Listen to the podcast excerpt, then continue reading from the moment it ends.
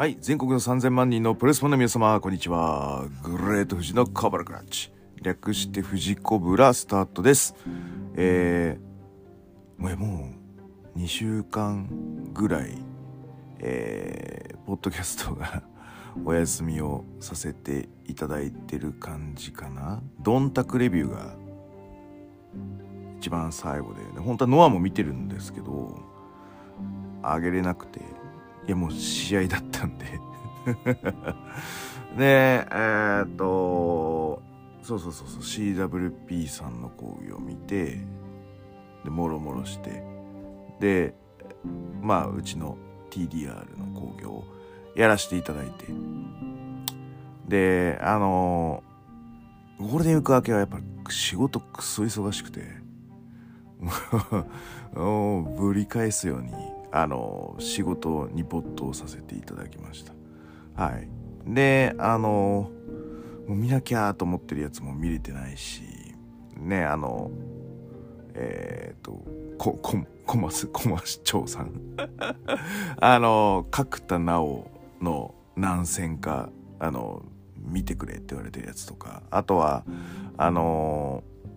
あれです。岡林さんの、えー、大日本の試合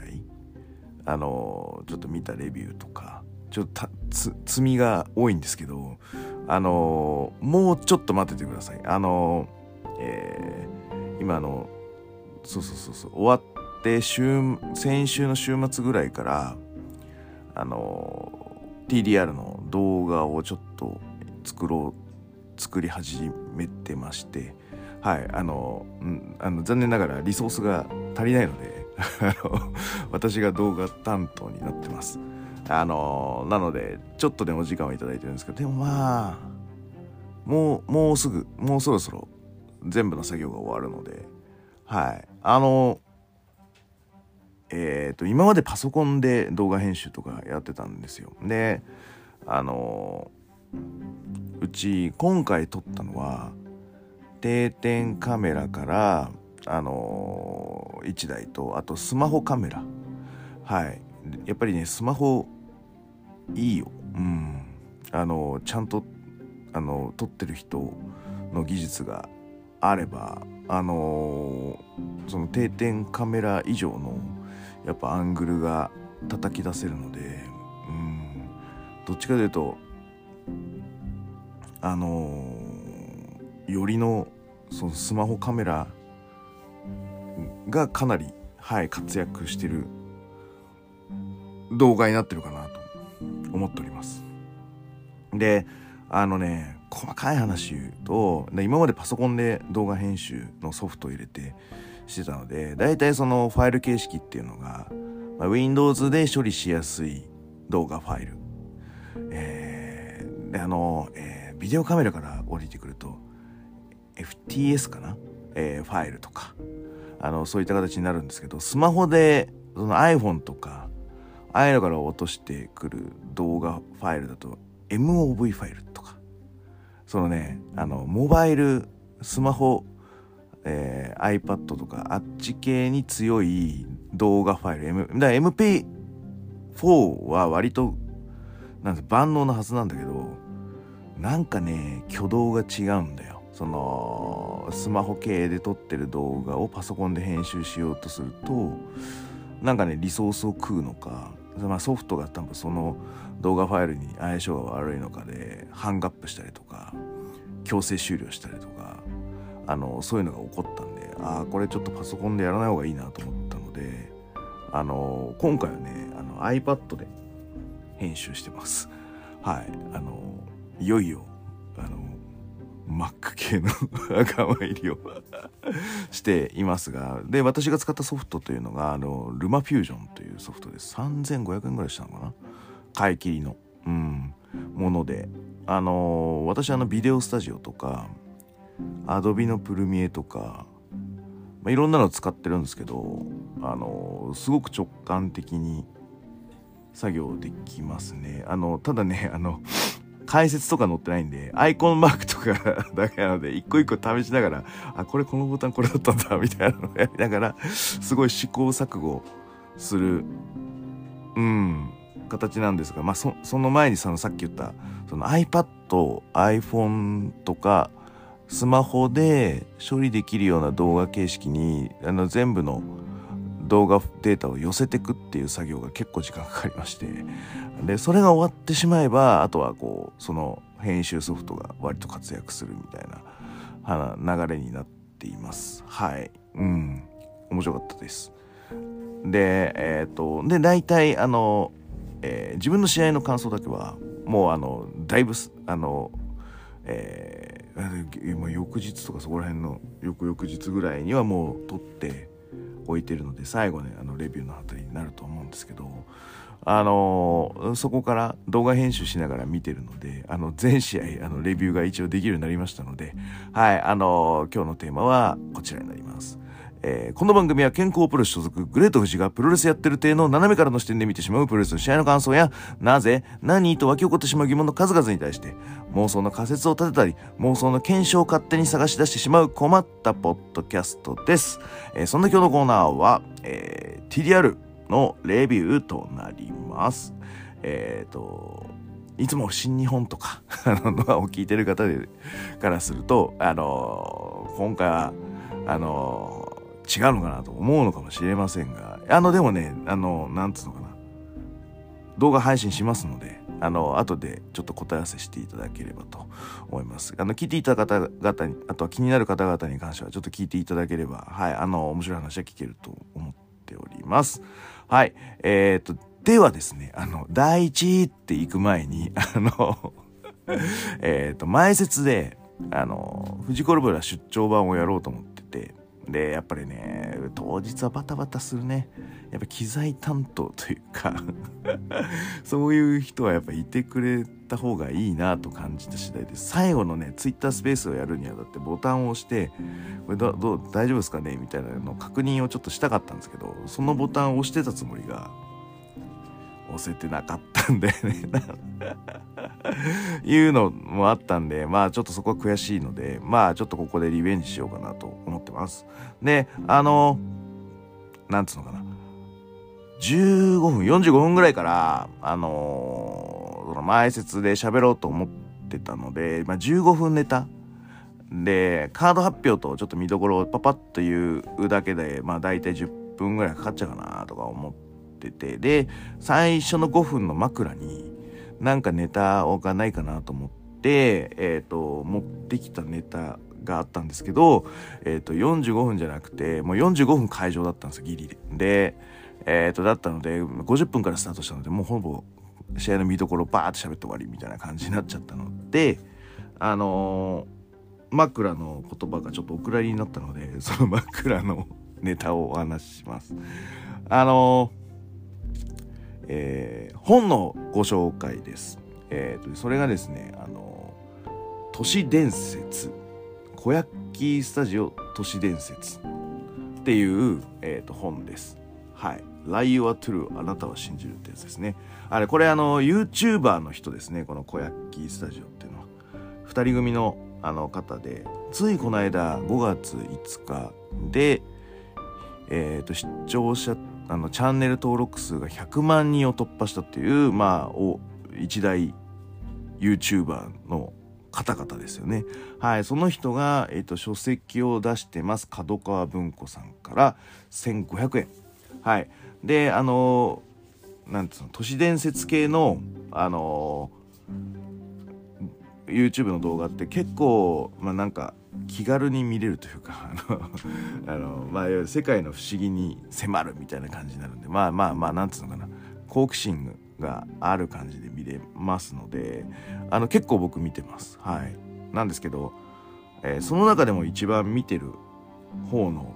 YouTuber の方々が本を出してるので。でまあなんでその一番見てるのかっていうとまあ、ライトなんですよ。あの、エンターテインメントに寄ってるっていうところが大きいかなと思います。なんかあの、え、ー、と、階段系はあんまりちょっと苦手で、あの、怖い系は。うん。あの、なので、あんまりそっち系の、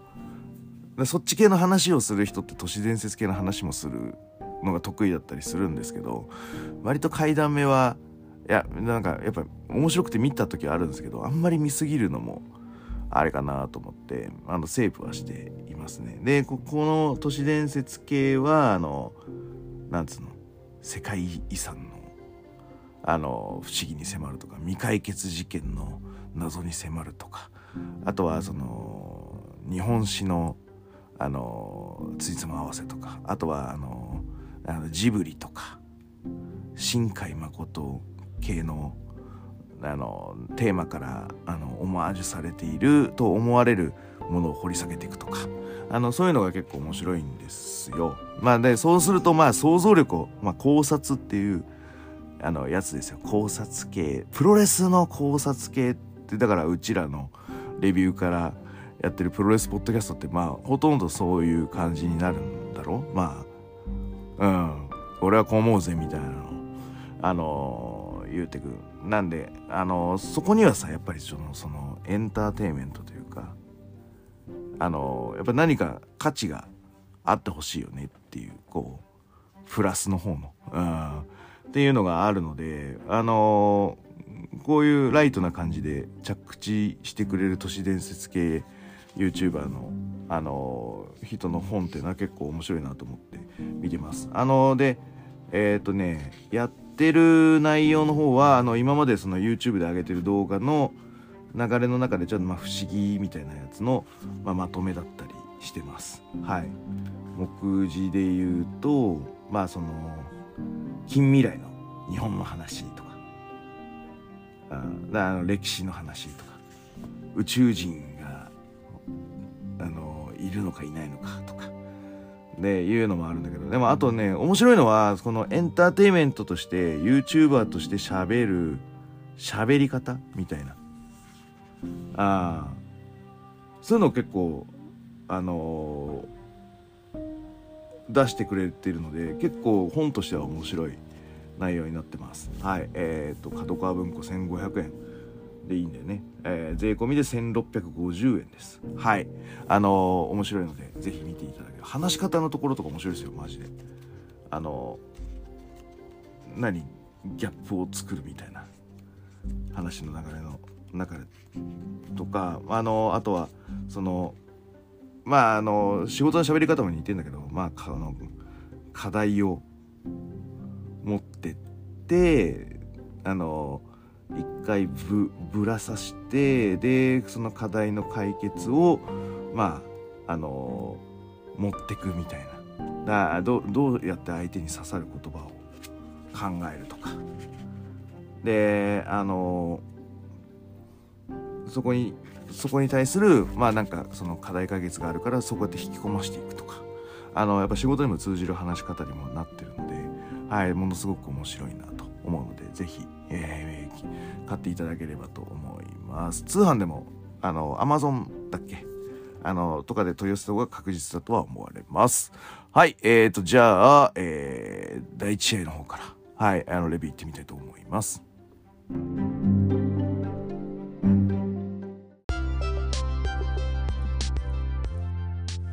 帰ってきたプロレスしりとり。スタート。プロレス。すす杉浦隆ししし邪道。ずるくね？ううう海野翔太。た。高橋宏夢。むむむか武藤敬司。じ。じ。じ。ジャンボ。ボボボボあボストンクラブレイディオ。各種ポッドキャストで配信中。みんな聞いてね。バイバイ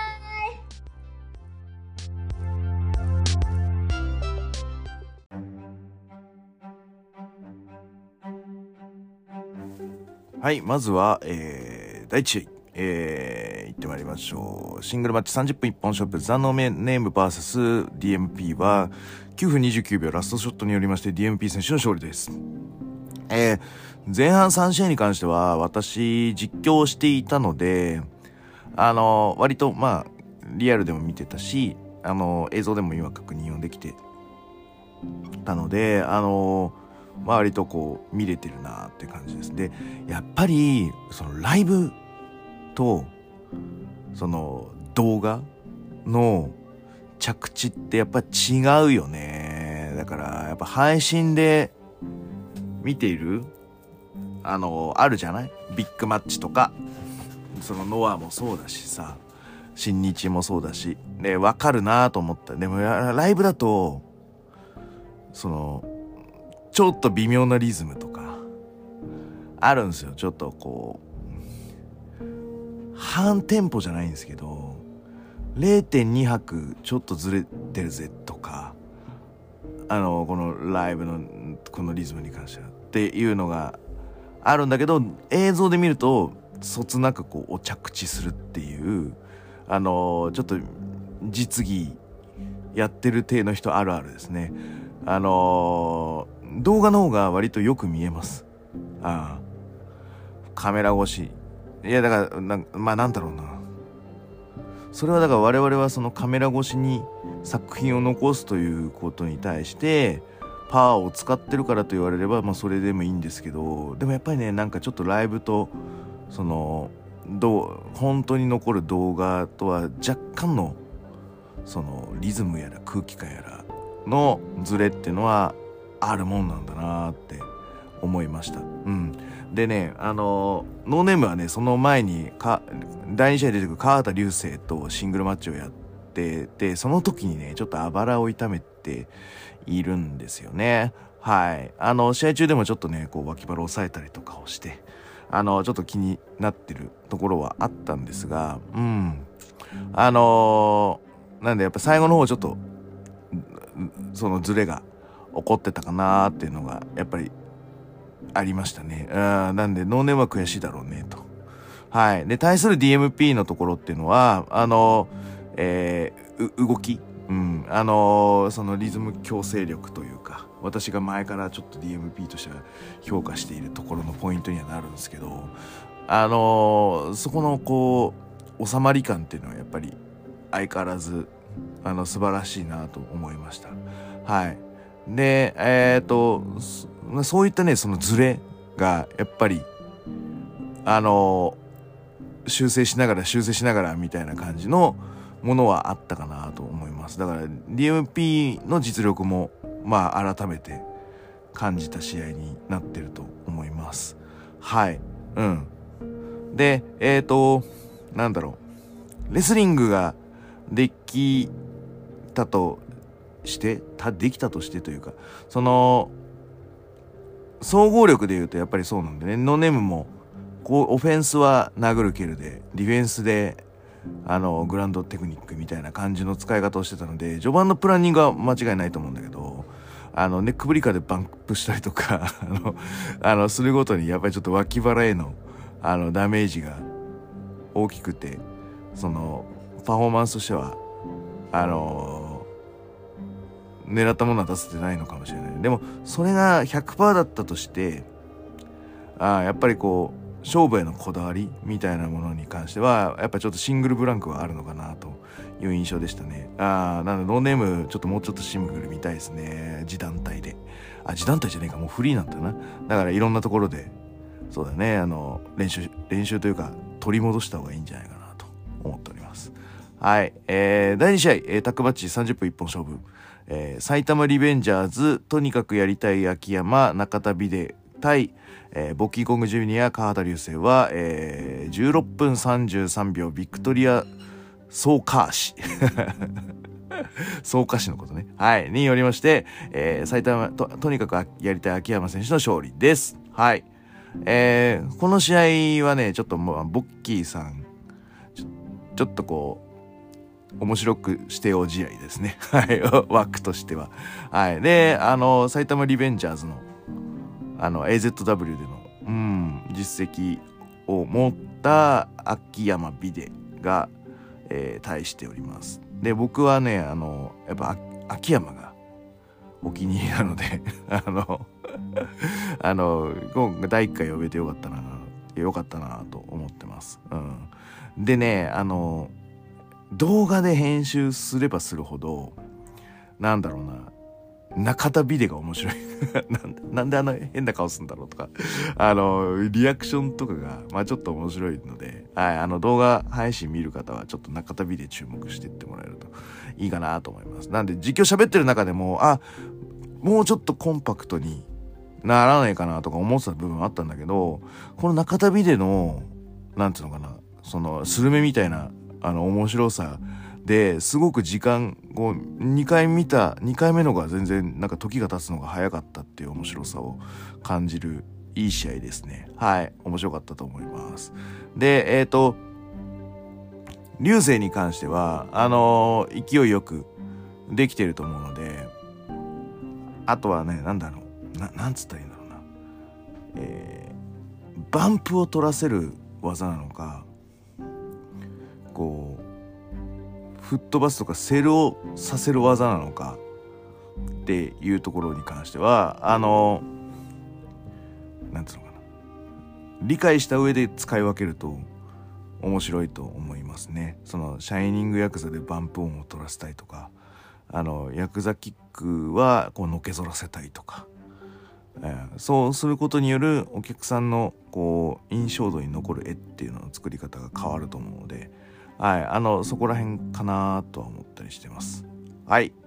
えー、簿記に関しては、でかいねって感じで よかったと思います。はい、面白かったです。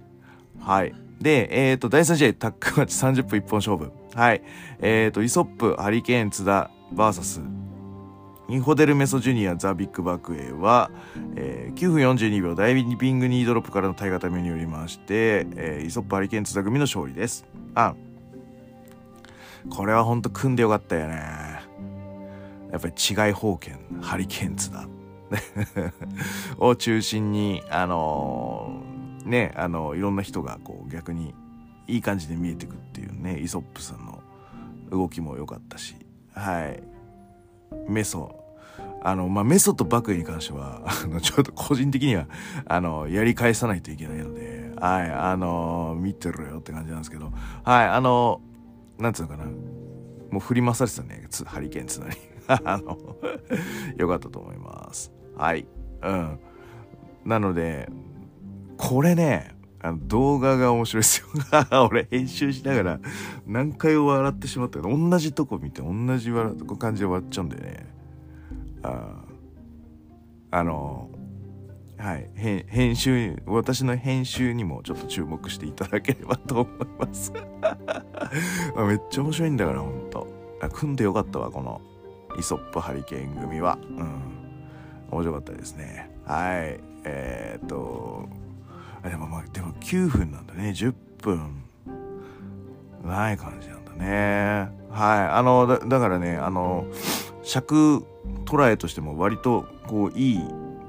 尺インパクトです絶大で試合時間短いっていうやっぱ一番コスパがいいよね。あのやってる側としては。だからすごくあのインパクト高かったんじゃないかなという思う第3試合でした。はい。前半戦は以上となります。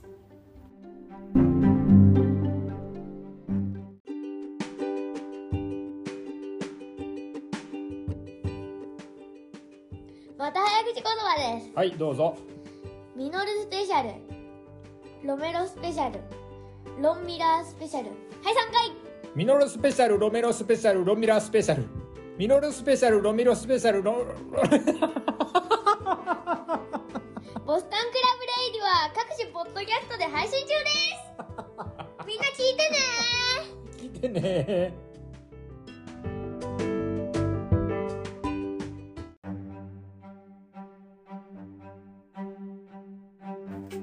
はい、えーと、続いては第4、第5試合に入ります。はい、えーと、第4、はいよ。シングルマッチ30分一本勝負、ディクズレーター VS アウトサイダーのイギは8分33秒、時計エスパルダスによりまして、えー、ディクズレーター選手の勝利です。はい、えー、やっぱりね、この試合良かったな、組んで と思います。あの、ネギさんが、まあなんかちょっと、喋りたいみたいな話なんで今度ゲストに呼ぼうかと思ってます。この試合のこともちょっと喋ってもらおうかなと思いますので。はい、えー、ちょっと期待しててください。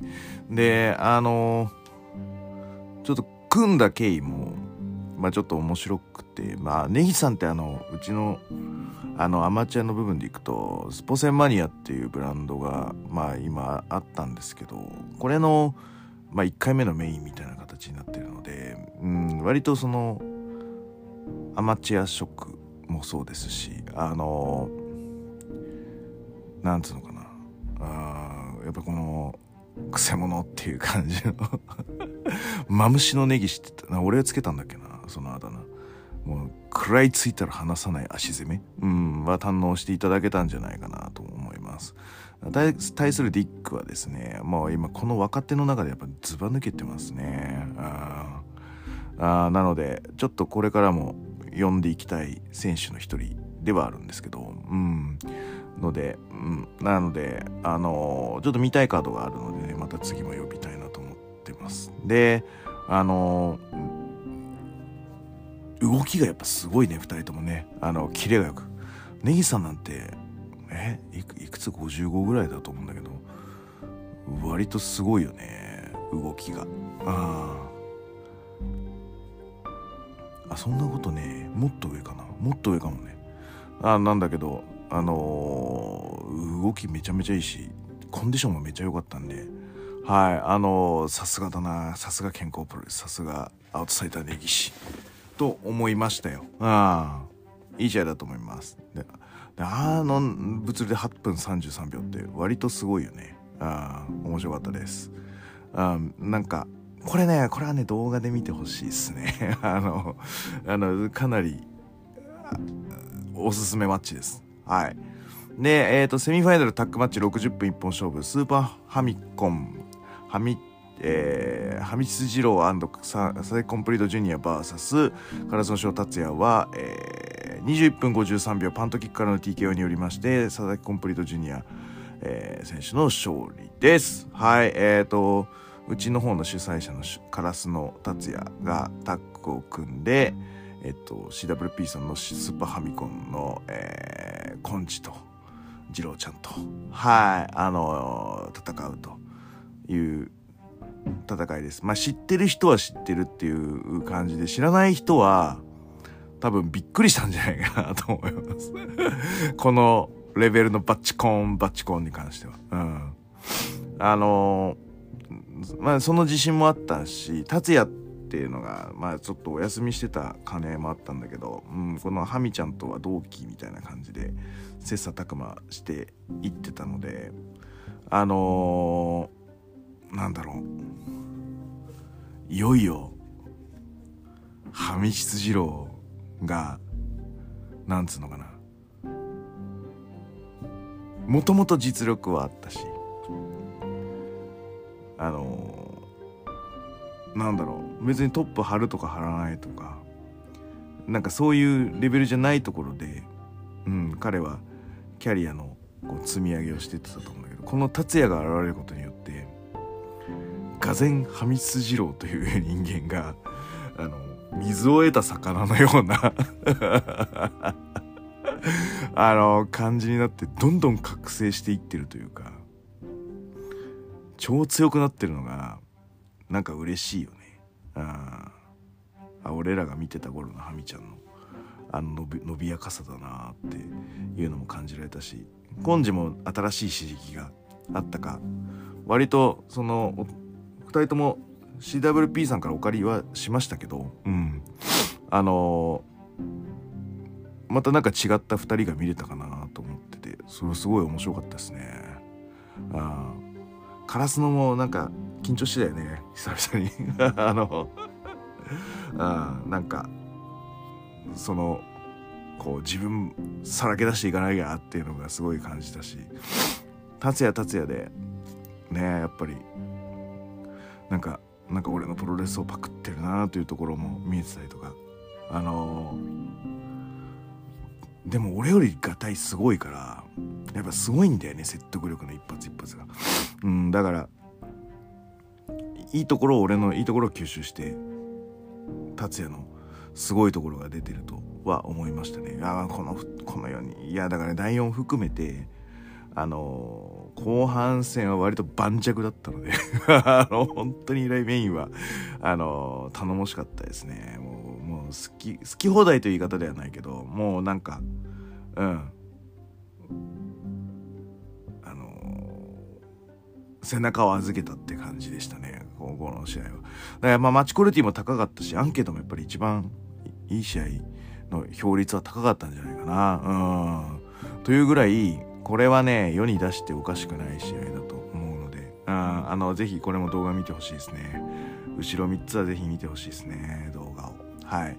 うんそんな形で、えー、第4試合とセミファイナルのお話でしたあのねまあえー、またちょっとゲスト呼ぶから あのこのあの DMP カラスの達也あたりは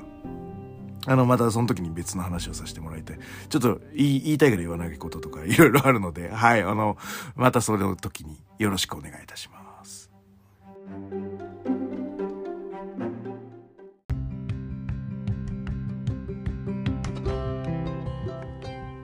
早口言葉です。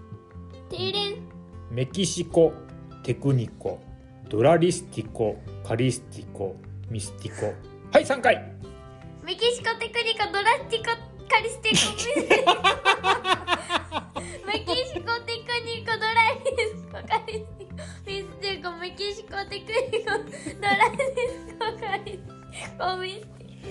ボストンクラブレイディオは各種ポッドキャストプラットフォームで配信中です。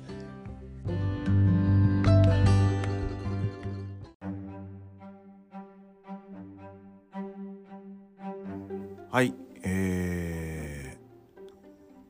ー、お疲れ様でございました。あの、とりあえず、えー、で、音声としては、多分後ろの方になってると思うんですけども、まあ、まずはちょっとですね、私のメインの試合の方から、あのー、ログを残していきたいと思っておりますので、えー、編集上で あの、後ろの方に来てるかもしれないんですが、はい、これが多分後ろの方のデータのお話になると思います。あの、経緯のところもね、あの、ゲストで、あの、達也とか、あの、カラスの DMP、DMP ですね、が来てくれたゲストの回でも言ったように、あの、まあ、きっかけは、えー、昨年の9月に、えー、CWP さんの新木場工業に出させてもらった時の、まあ、つながりというか、まあ、対戦相手ですよね。はい。アスカ・ザ・ワールドです。はい。うん。で、あのー、なんだろう。えっ、ー、とね、CWP さんっていうのは今30代の、今めちゃめちゃ脂が乗っている、うん、今一番、なんていうの、団体として成熟しているというか、完成に近い、うん、あのー団体の構成だと思われます。で、えっ、ー、と、もう少し今、若い20代の集団では AZW さんがいらっしゃって、でここら辺がそう20代、30代では、まあ、いい層の、あの、学生プロレス周りを経験している人たちがアマチュアプロレスをやっている、草プロレスをやっている、うん、層の代表格の団体ではあるんですね。うん、でそこにまあじゃあ健康プレスだともうだから40代でもなくて50代なんだよねもう俺も40後半だし。で俺がまあ中堅どころなんで俺らの主要メンバーってさらにその、えー、3つとか4つ上の人たちなんでもう50代なんだよね。40代がぽっかりいないんだよね。だからここの時に、なんつうの、SNS をちゃんと駆使した生き残り方が、やっぱり今、その時一番できなかった時代？うん、なのかしら。俺の、もう3つか4つ下ぐらいの代？うん、が、うん、本来だったらこう中心となってこう大きな渦を出してくれてたらあのううまい感じになったかもしんないけどね。なななんかそれが例えばアントニオ・ホンダとかあそこら辺はもうほんとプロの方でだったりとかなってる話なのかな。うん。まあそこが惜しいとこだよね、うん、なんでも SNS になってがなんかこうつながれるようになってきたみたいなのはやっぱミクシーがやっぱり大きい。形になっててで2000年代その前半目にできた団体っていうのは SNS でつながれたから。会社でプロレス好きで徒党を組むとかってめちゃめちゃ難しい話なんです一応いるのはいるんですよ。うん。でもそれがその週末に徒党を組んでしかも実技までやるっていう集団になるって割とハードルが高いのでもう大きな分母からピックアップしていくしかないわけですよ。でこの大きな分母って何？ってなった時にやっぱミクシーとかそういう SNS の大きいマスの市場に訴えかけるっていうところってができたのって本当にその2000年代前半だよね。なのでミクシーの影響っていうのはやっぱりその黎明期の草プロアマプロは多かったはずです。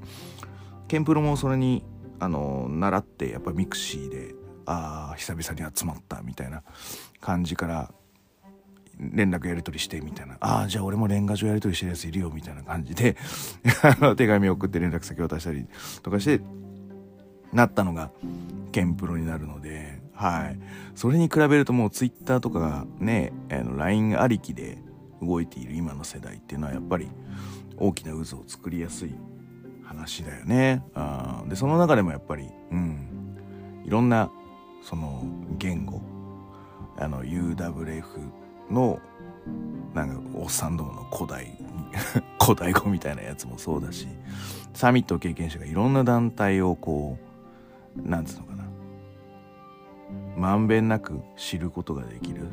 あオールマイティに近い世代になってるよね、うん、そこにまあ呼ばれたわけですよ。ビッグマッチだからという話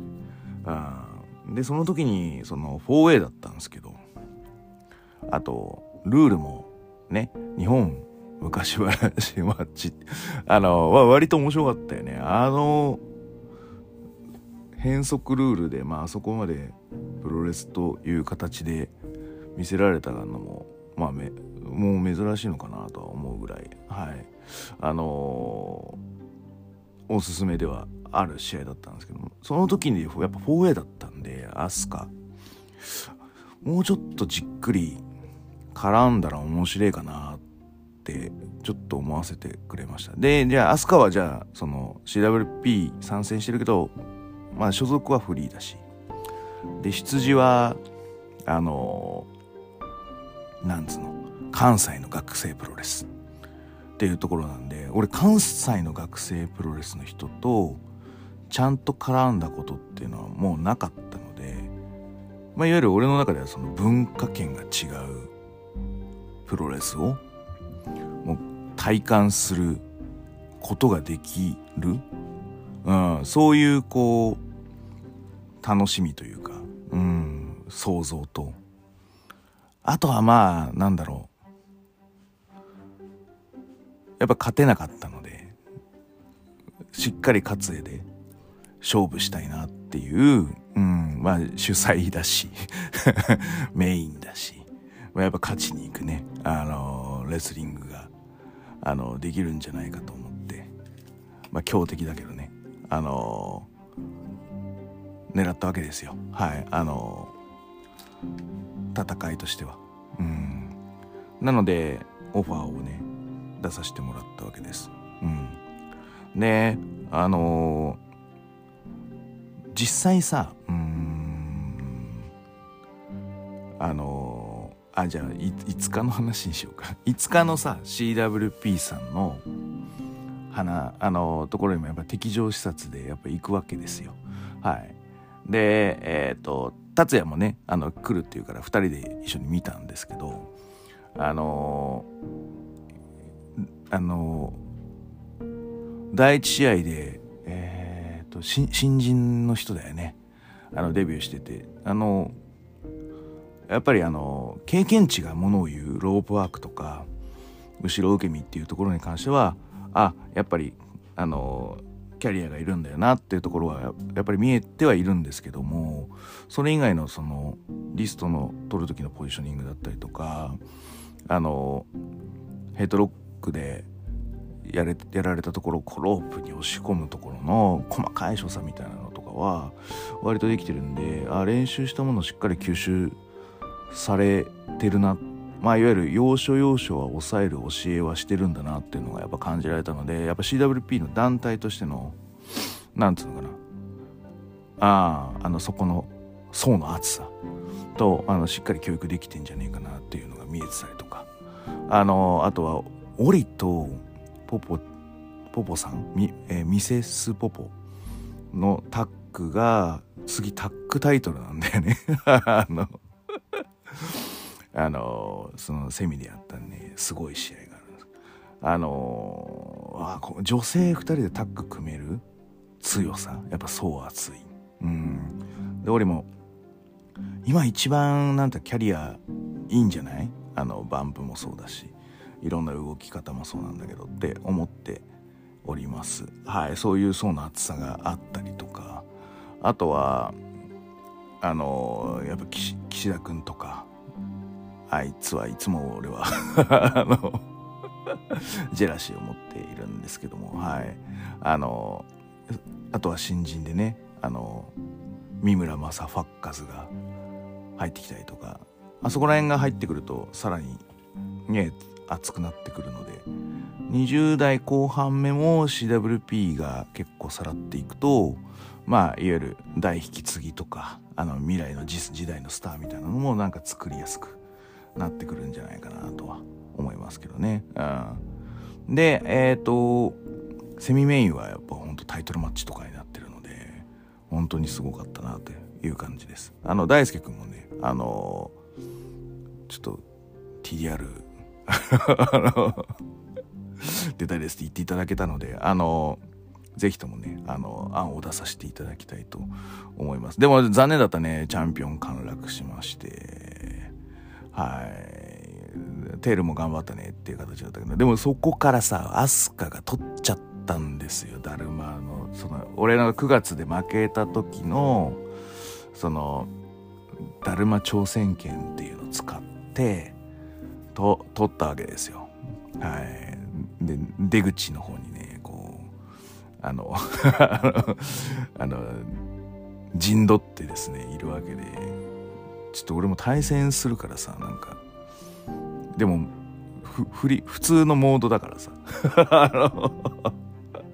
ちょっとこうあめめんどいなこれ。と思で違う出口から出ましたけども。はい。あのそういう意味でですね割とですねあのこっちはメインイベントという形でその勝利をもぎ取ろうとしましたけど向こうはだから団体のチャンピオンというですねあのカードを切ってきましてですね割とおやべえなという戦いになったよということだけお客様にはお伝えしておこうと思います。なので入場の時はあの、まあ、動画もですねあのこれから編集しますのであのすいませんねちょっとあのそれも多分俺がやることになると思うんだけどちょっと時間 見ながら、はい、やらせていただこうと思います。はい。で、えっ、ー、と、あのー、ね、ベルト持って入場してきて、あのー、うん。それはやっぱだ、今、その、一番完成形に近い、ああの、アマチュア草プロレス団体の司法のトップとしてやってくる。なので、ああ、いや、まあ、ひりつきましたよね。はい、流れとしましては。はい。で、あの細かいところはちょっとね、まあ、動画も見てもらいたいとは思っておるんですがあの総評としてはこのえこういう漫画ってあるんだっけ？そのあのエアマスターでいう確定予測のあの深道のスキル？あれって他の漫画であったりするかそのなんつうのかな？あのエアマスターの深道の確定予測ってまあその、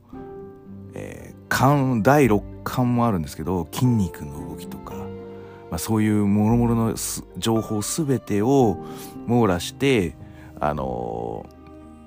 予測した未来を、まあ、いわゆる何秒先かで感じると。で、それに対して、まあ、いわゆる反応して 対処する。あの、サマータイム連打でも、あの、ちょっと2秒先が見えるっていうスキルあを持つあのキャラがいまして、で、その2秒先のかわされるのをまた、こう、読み返したりとか、そういう戦いをする漫画っていうのはやっぱあるんですけども、あの、私は、よくあの紙芝居理論っていうのをよくプロレスの試合で使います。10分の試合だったら何枚という紙芝居の絵を自分の中で決めてそのビジョンにまあレスリングコントロールできればあの自分で押し込んでいくっていうな作り方。うん。で、えー、とその絵の中にはまあもちろん俺が勝つっていうのも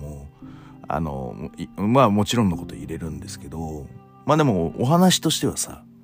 そんな干渉だけしてもさ、お客さんは沸かすことはできないわけだから、まあちょっとピンチになるけど、最後は俺が勝つぜっていう、まあ、いわゆる確定予測を作りたいわけじゃない。うん。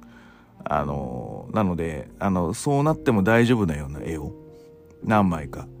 入れて、まあいわゆるプラン A の紙芝居の10枚と、ここで予想外に相手が来ちゃった場合に、え、ー、と、組、後半3枚とか、中、中4枚ぐらい組み替えれるようなプラン B 案とか、あとフィニッシュの、まあ、いわゆる組み立てとしては、ああ、こういう風になっちゃったらこうなるから、ここで保険をかけといたプラン C とかっていう、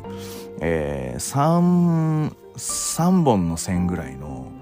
紙芝居10枚ぐらいを自分の中でイメージして即興で組み替えたりとかあのー、実力で支配して当て込んでいくもしくはちょっと実力を上回られた場合はそこの3枚は相手にあのー、自分ではコントロールできない絵なんだけど割とこうやられながらも自分が想像してるような受け回しとかでしのいでいくみたいな作り方っていうのを僕はしてます。なのでその紙芝居のビジョンとビジョンの間の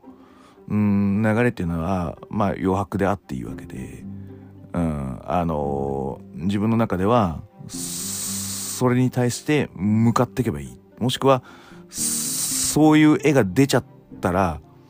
対処する、うん、っていうのが俺のプロレスの作り方になるわけなんですよ。でですねあの割とこういう感じの人っていうのはあの世にはいないと思っていたんですけどあの同じような 未来をあの未来絵を予測しながらこっちに陣取りゲームを仕掛けてきたっていうのがうんあのこの「飛鳥ザワールド」で面白かったとこですね。うん。だから、見えてる未来が割と似てるんだと思うんですよ。で、その、確定予測の未来の紙芝居を、その、アスカの都合のいいように書き換えられてるって絵を見せられてるっていう感じ。やべえと。これ俺が見えてるビジョンだけど、これはアスカが、の力で書き換えられてる絵かもしれないっていうところを、その陣取りゲームをしながらいやこれは俺がしっかり勝って与えてる絵だ。それともそうやられててもさ向こうも同じじゃん。あのプロレスだから盛り上がって勝つのがいいわけでやられてる絵だけどこれは実はそのままやられてる絵じゃなくてちゃんと次に勝つ絵を用意しといて俺が対処できないビジョンのタイミングで仕込まれてボーンって仕込まれたら俺がその確定予測に入っちゃうみたいな。そういうね見聞色の発揮でいいの最近のワンピースで言うとあのビジョンのあの見えたビジョンに対しての対処見えたビジョンに対しての対処をお互いしてってるかなりそのうん覇気で争ってたみたいな、うん、そういう戦いになったと思います結果として、うん、なんでねあのー、こっちが勝ってても勝ちきれてるのか不安だったしあの向こうも多分あのねヒールになってねあのどうしたこんなもんかって言ってたけど多分こう不安だったと思います。何してくんだってのは常にあったと思います。だからそういう戦いがあったかなと思ってます。うん。で割と二人ともその似たような絵を見て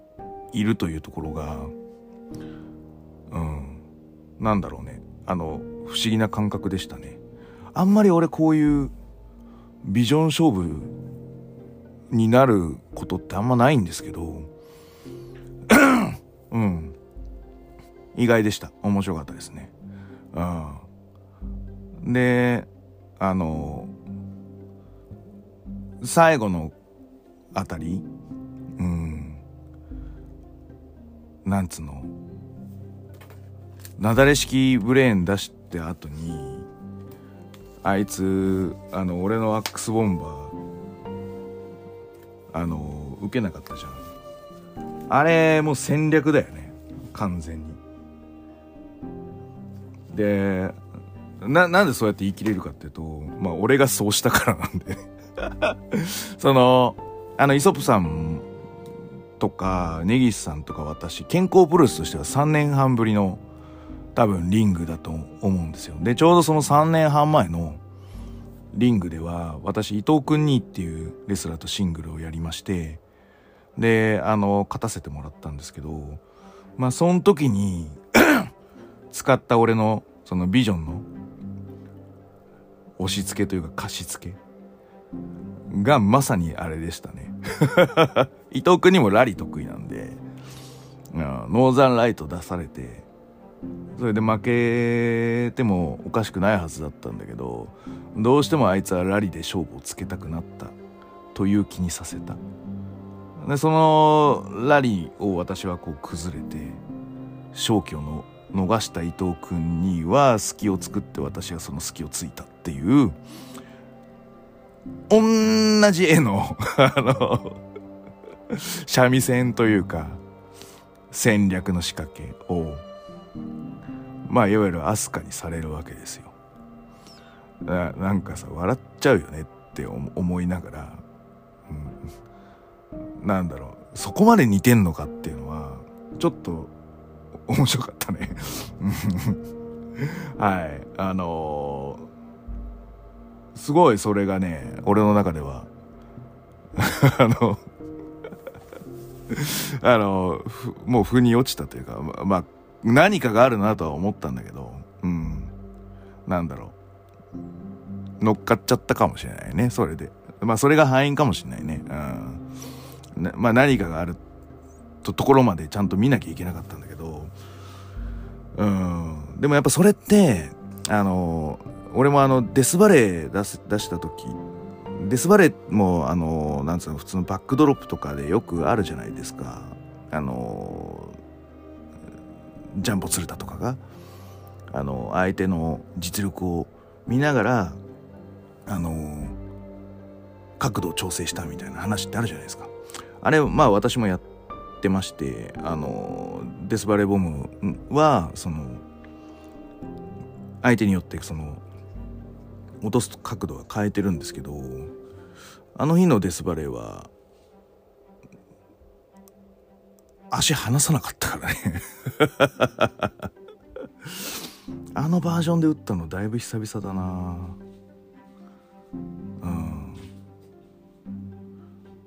いつ以来だろう。でもだいぶ久々だと思います。うん。で自分も離さないデスバレーを打つとは思っていなかったんだよね。だからあれは打たされたのかもしんないねなんかね。うん。それであちょっといつもより上のバージョンのデスバレー出して返されちゃったっていうところからまあ私は隙が生まれたような気がするなやっぱり。うん。敗因はあそこかもね。ただ乗ってるじゃんこっちは。だからもう我流タイム行くぜみたいな感じになっちゃってたからもうもうもうこれ返したらあとはぶっ潰すだけだっつって殴り合おうぜみたいな感じになっちゃったからテンションが。多分それが好きだろうな。あうん。だからそういう意味でもやっぱりあのなんつうの？上手だったんじゃない？ビジョンの繰り出し方が。キャリアとか？うん。で俺俺らキャリア29年。でまあだから3年半前。だからキャリア25年ぐらいでああいうビジョンの押し付けというか騙し絵というかフェイク。のその作りというか戦略を出せるようになってるわけなんですけど。これをまあキャリア10年ちょっとのやつがやるっていうのがまあまあすごいよねって思いますね。はい、であの投資でねコンセプトっていう話でいくとあの野球のオールスターで、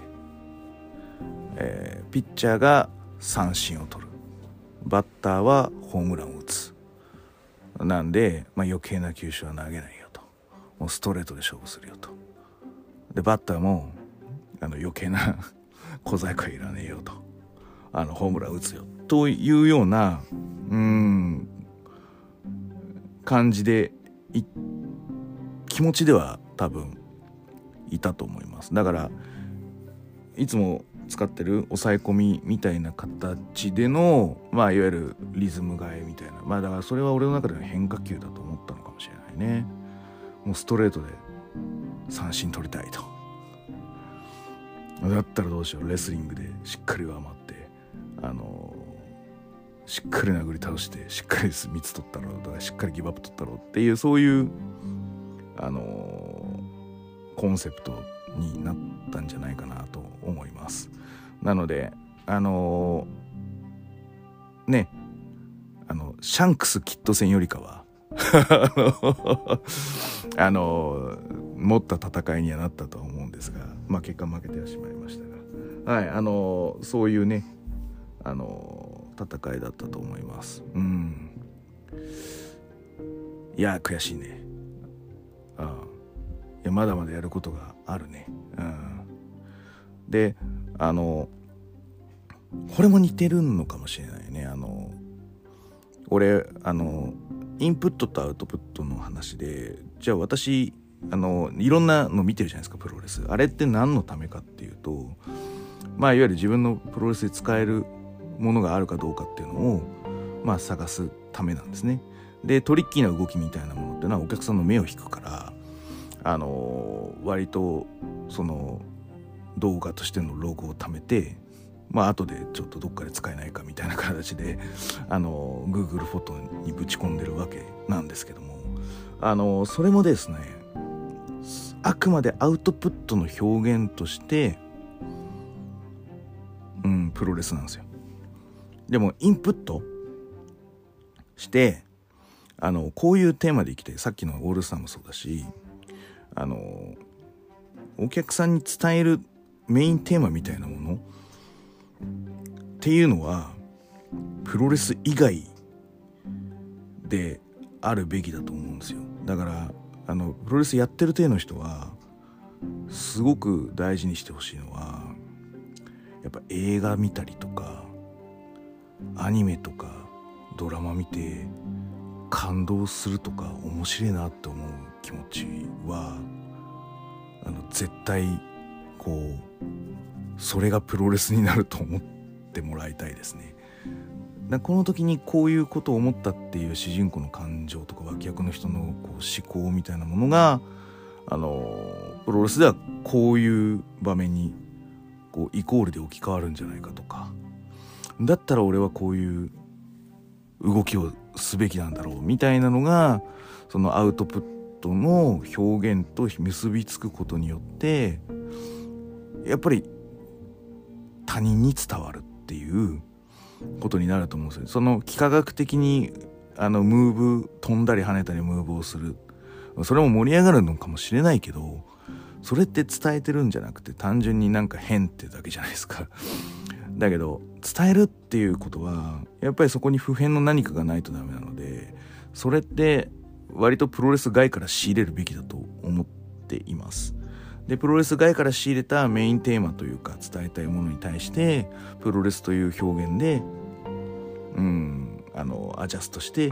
世に出していく作品として固めていく。っていうあの手法。これも多分なんか似てんだろうなって思いましたよ。なんつうのかもう全体で戦った感覚で、うんうん、表現の方法の一つなんでねプロレスの技。だからあの前も飛鳥の分析をしたことあったんだけどあいつの技自体めっちゃシンプルでめちゃくちゃ技少ないんですよ。結構なバックドロップであのスラムとあのキークラッシャーあるかもしれないけどあれも出す気がほとんどないしだから大体は殴るとかエルボー打つとか飛ぶとか そんなんばっかりですよすごいシンプルなんですねあの彼の着地って。うん、だからそれはアウトプットプロレスにしてるだけで多分インプットが多分ちゃんと別のものがあるからなんだと思うんだよねだからそれはあの改めて無人島かと思ったらあの誰かいたみたいなそんな感覚がありますね。これもなんか結構あんまり共感されないんだよね。あのやってる体の人には。あるんだけどそこら辺もなんか似てた気がしましたね。はい。うん。なんであの気持ちよく殴り合えたと思います。負けたけど。はい。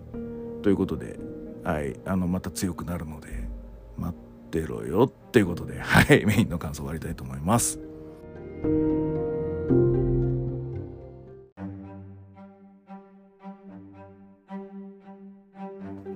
はい、えーと、じゃあ、エンディングです。はい、えー、総括はね、あのー、今後もやりますよ。えー、TDR ボリューム2は、あのー、昨日飲んできた時に、はい、あのー、いろいろと、えー、調整が必要なんですけど、まあ、あのあれがあれできればあれするだけなので、もう、それは、あのまあ、1個か2個ぐらいの、はい、あの、調整になると思っております。はい。なので、あの、次回もですね、ぜひ見ていただければなと思っております。で、あの、最後のマイクで喋ったことが、やっぱり、うん、その、TDR として、その、なんだろう、プロレスができるから呼ぶというよりかは、プロレスを趣味にしている人として、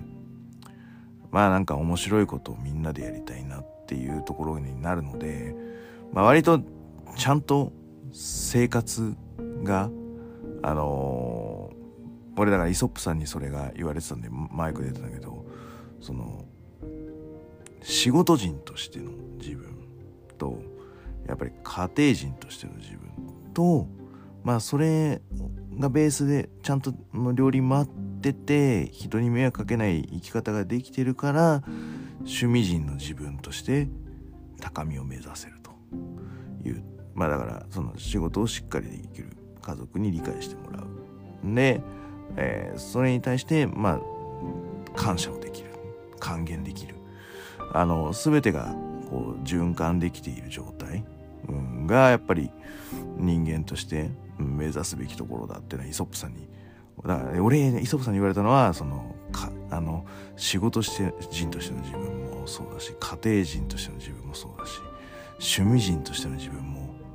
チャンピオンになるんだって言われて、ああ、何言ってんだこの人はと思ったんだけど、あの、やっぱちゃんと試合を、で、その試合したのも2005年とかだからね、イソップさんと最初に試合したのは。うん、で、あの、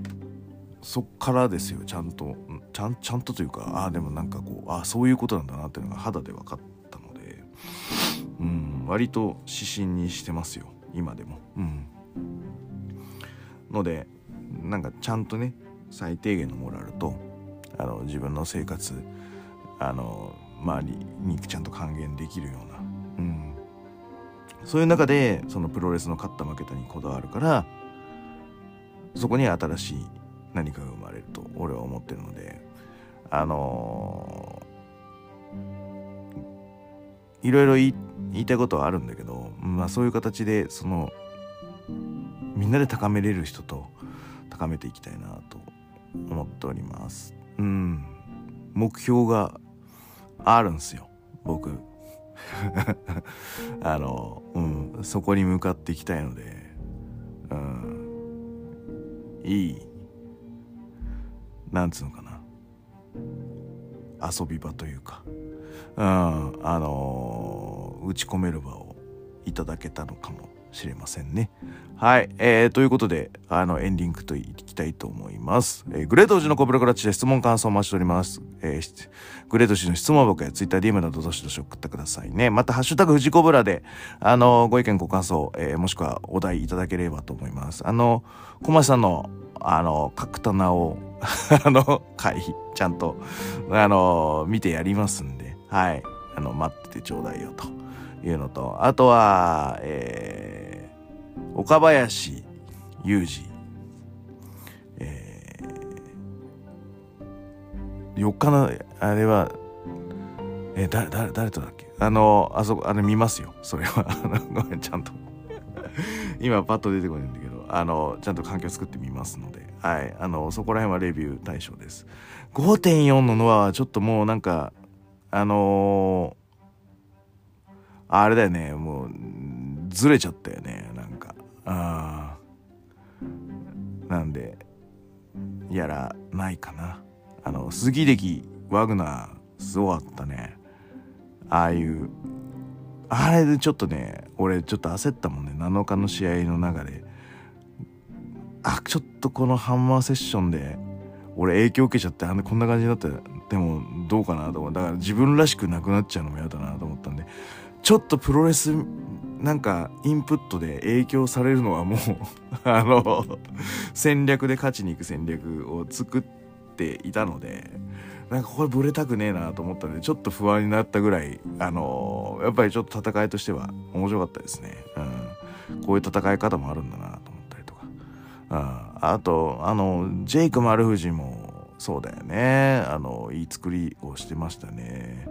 ジェイクもだからリスペクトをしててそのリスペクトが見えてる試合だからそのリスペクトに乗ってあの丸藤もまあいつもより余計に頑張っちゃいましたみたいな感じなんだけどそれを所属にやれよっていうのが あのー、俺の感想っすね。あのー、なんかあの言い訳じゃないけどあのどんどんやれみたいなツイッター見ますけどいやいやそういう風に持ってくのもあの上司の仕事やでっていうあの俺もいつも言われてるけどね、うん、でもでも分かるよ。その本人がややってくんねえと話になんねえよっていうのは。あのそっからやってくれた後に背中を押すのがまあ上司とか先輩の役目だよってまあ言いたいことは分かる。でもそのきっかけ作りも大事だからパーンとやっぱりねってねっていう感じ。もっとそれをその、うん、稲村とか清宮にあやってれば違ったんじゃないのって思ってしまうのは私だけかな。だからその杉浦も多分いい試合するんだろうけどさ。うん。まあでも杉浦はやってるか。谷口もそうだしそのあの人にを選んでるかもしれないけどね、まあ、やってるか、うん、うん、のはあるから。まあ俺としてはだから稲村今更タッグ挑戦なんだ。っていうのがちょっと俺の中でがっかりですね。うん。うん。だからハードル上げちゃってるんだと思うな。だからもうちょっとこう距離作ってみないとダメだなと思うぐらい。稲村はだからやっぱりワグナーが取り返してほしいなぐらいに思ってたんでナショナルを。うん。だからタッグ行ってすげえとか褒めるの。まあでもあのタフでちゃんとタッグなんか戦線というかあれをこうクリエイトというかそのシリーズ通してとか、うん、対戦相手を熟成させるとかっていう経験はしてないから、まあ、そういう意味ではありなのかもしれないけど、うん、俺ね北宮がこう遠慮しちゃうような気がしてて稲村とやると。やっぱ稲村行けよお前がって感じになっちゃうので北宮とあの稲葉のやつは割とその北宮はやりたい俺もやりたいようにやるからあのお前ちょっとお前の枠こんだけやるからお前もちょっとやりたいことやるよみたいなあのバランスが良かったような気はしますよ。タッグチームとしてね。あその強い弱いとかインパクトとか思い入れがあるとかっていうのはまた別のパラメータなんだけどバランスで言ったら、うん、北宮稲葉は良かったんだよね。うん。なんてね。あのエンディングで何喋ってんだって話だけど。はいあのーまあ、それはそれですよ。そうなったら楽しみましょうって話でね。はい。なので、ノアも追っかけていきます。で、えっ、ー、と、DT に肉炎が出るみたいなので、えっ、ー、と、カランワールあたりと絡んでくれたら、そのグレートインディープロレスマッチみたいな感じになると思うんで、そういうブッキングセンスも欲しいっすね、DDT さん。あの、DDT もね、ちょっとね、あの、追っかけていかないとなと思ってます。あとは何だろう。あと何追っかけなきゃいけない。あのバトル・オブ・ロサンゼルスもレビューしてなあな。あかんな。えー、いっぱいあるね。はい取り戻していきましょう。ということで。はいえーと、それでは全国3000万人のプロレスファンの皆様ごきげんよう。さようなら。